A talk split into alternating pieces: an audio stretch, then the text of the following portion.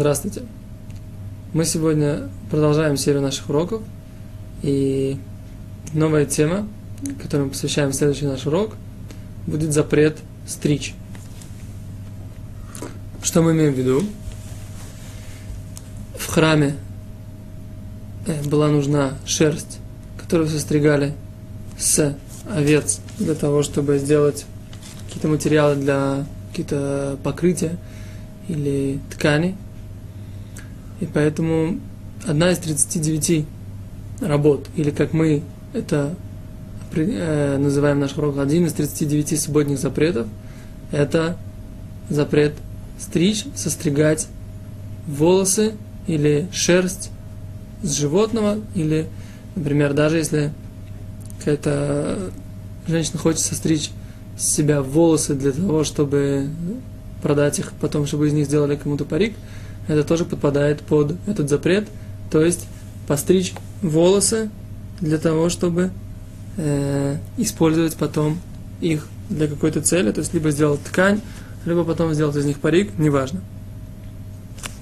То же самое, если человек использует, э, вырывает перо из гуся для того, чтобы потом написать им поэму Евгения Онегин – то тоже это подпадает под запрет Торы, так как не писать Евгения Онегина, не, мы уже говорим, и вырывать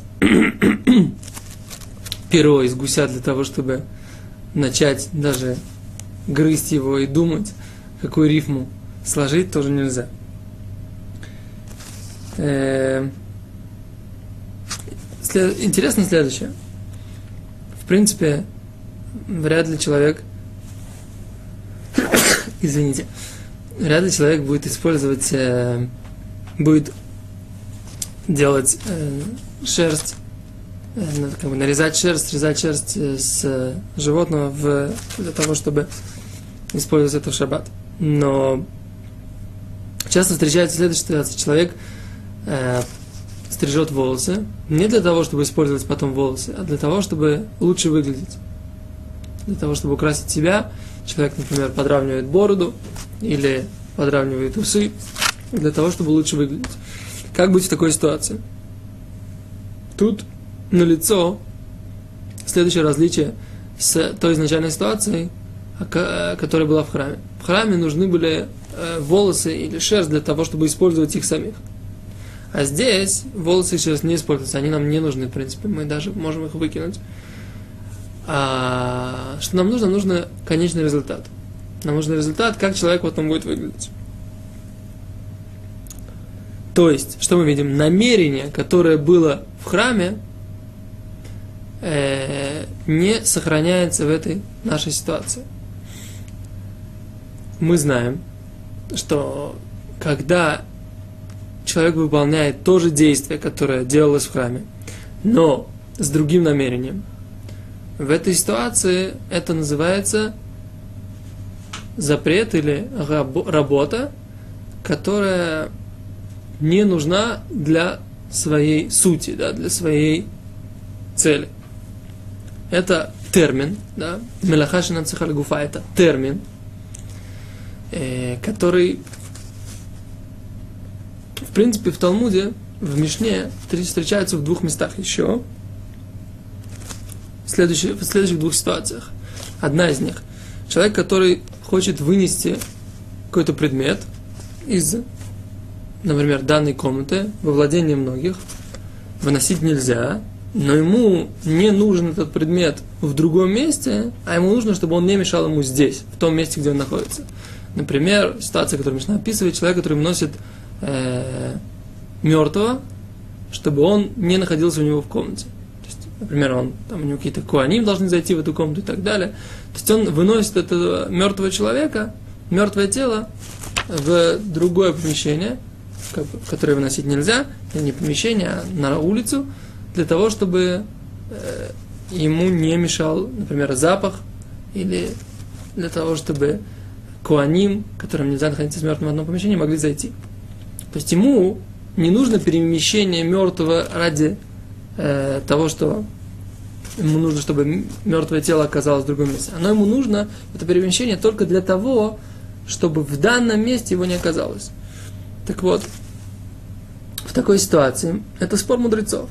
Есть, которые говорят, что это Раби Юда говорит, что человек обязан за это действие, а Раби Шимон говорит, что он не обязан за это действие. Не нарушает при этом шаббата из Торы.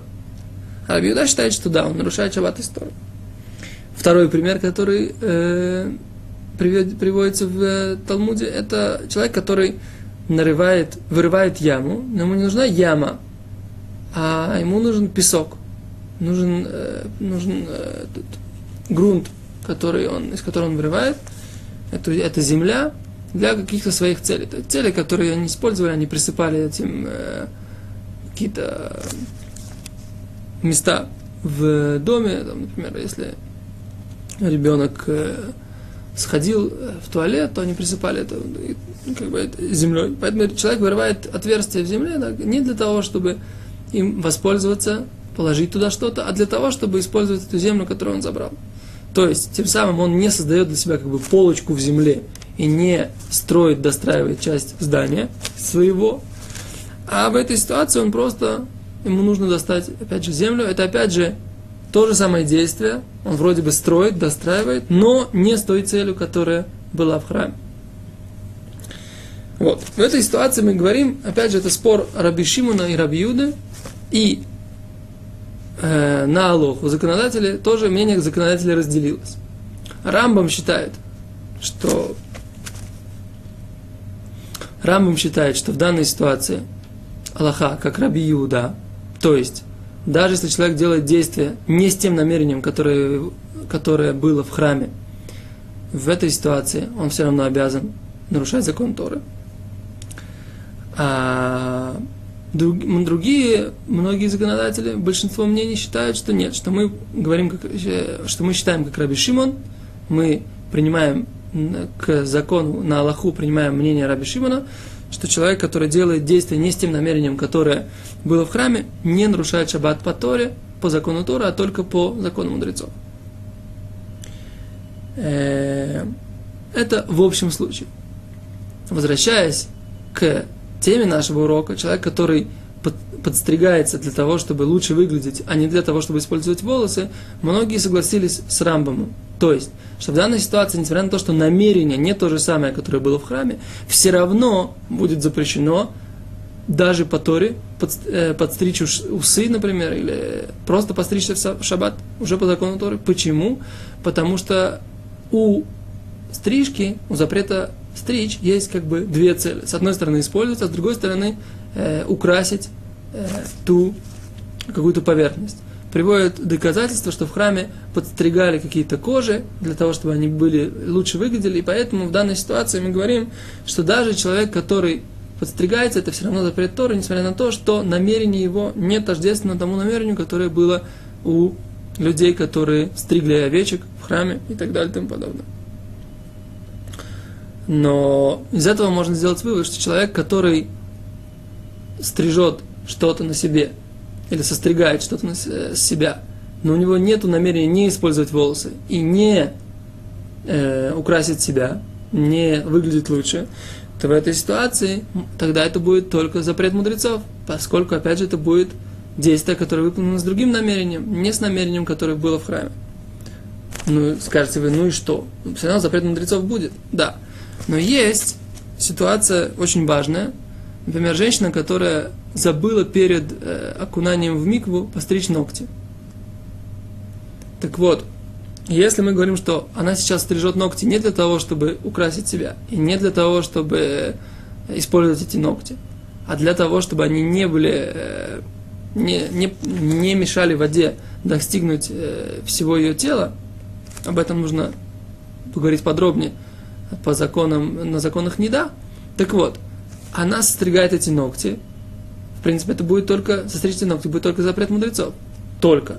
Но, если мы говорим, что окунуться в микву вовремя это мецва,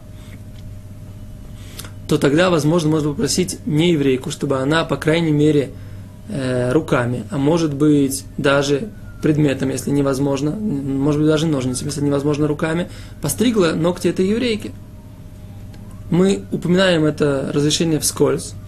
Человек, у которого будет такой конкретный вопрос, может обратиться к компетентному раввину, может ли его супруга э, использовать это разрешение. Изначально понятное дело, что нужно э, подготовиться к микве до шаббата.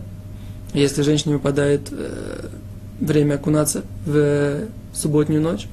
И есть много разных нюансов, которые в рамках нашего урока мы не можем сейчас осветить, как подготовиться к микве перед шаббатом. Но мы говорим, что из понимания вот этого вопроса выходит, так сказать, как бы следуют какие-то э, какие-то законы, которые можно применить к действию. Итак, мы поговорили о запрете стричь. Его двух основных э, случаях это использовать волосы или использовать состри... э, ну, шерсть. И поговорили о том, когда человек стрижется для того, чтобы украсить себя. И сказали, когда есть частный случай, по которому можно обратиться к компетентному раввину. Добавим важную деталь, что если человек не стрижется, например, ножницами или какими-то предметами, которые специально предназначены для стрижки, а, например, вырывает волосы из себя руками, да? или, например, стрижет ногти тоже руками, то есть не стрижет их ножницами, а вот так вот обрывает. В такой ситуации это будет запрет мудрецов, а не запрет Торы, потому что это нестандартный способ э, стрижки, нестандартный способ такого действия, и поэтому это будет только, опять же, только в кавычках, запрет мудрецов, а не запрет Торы. Спасибо. До свидания.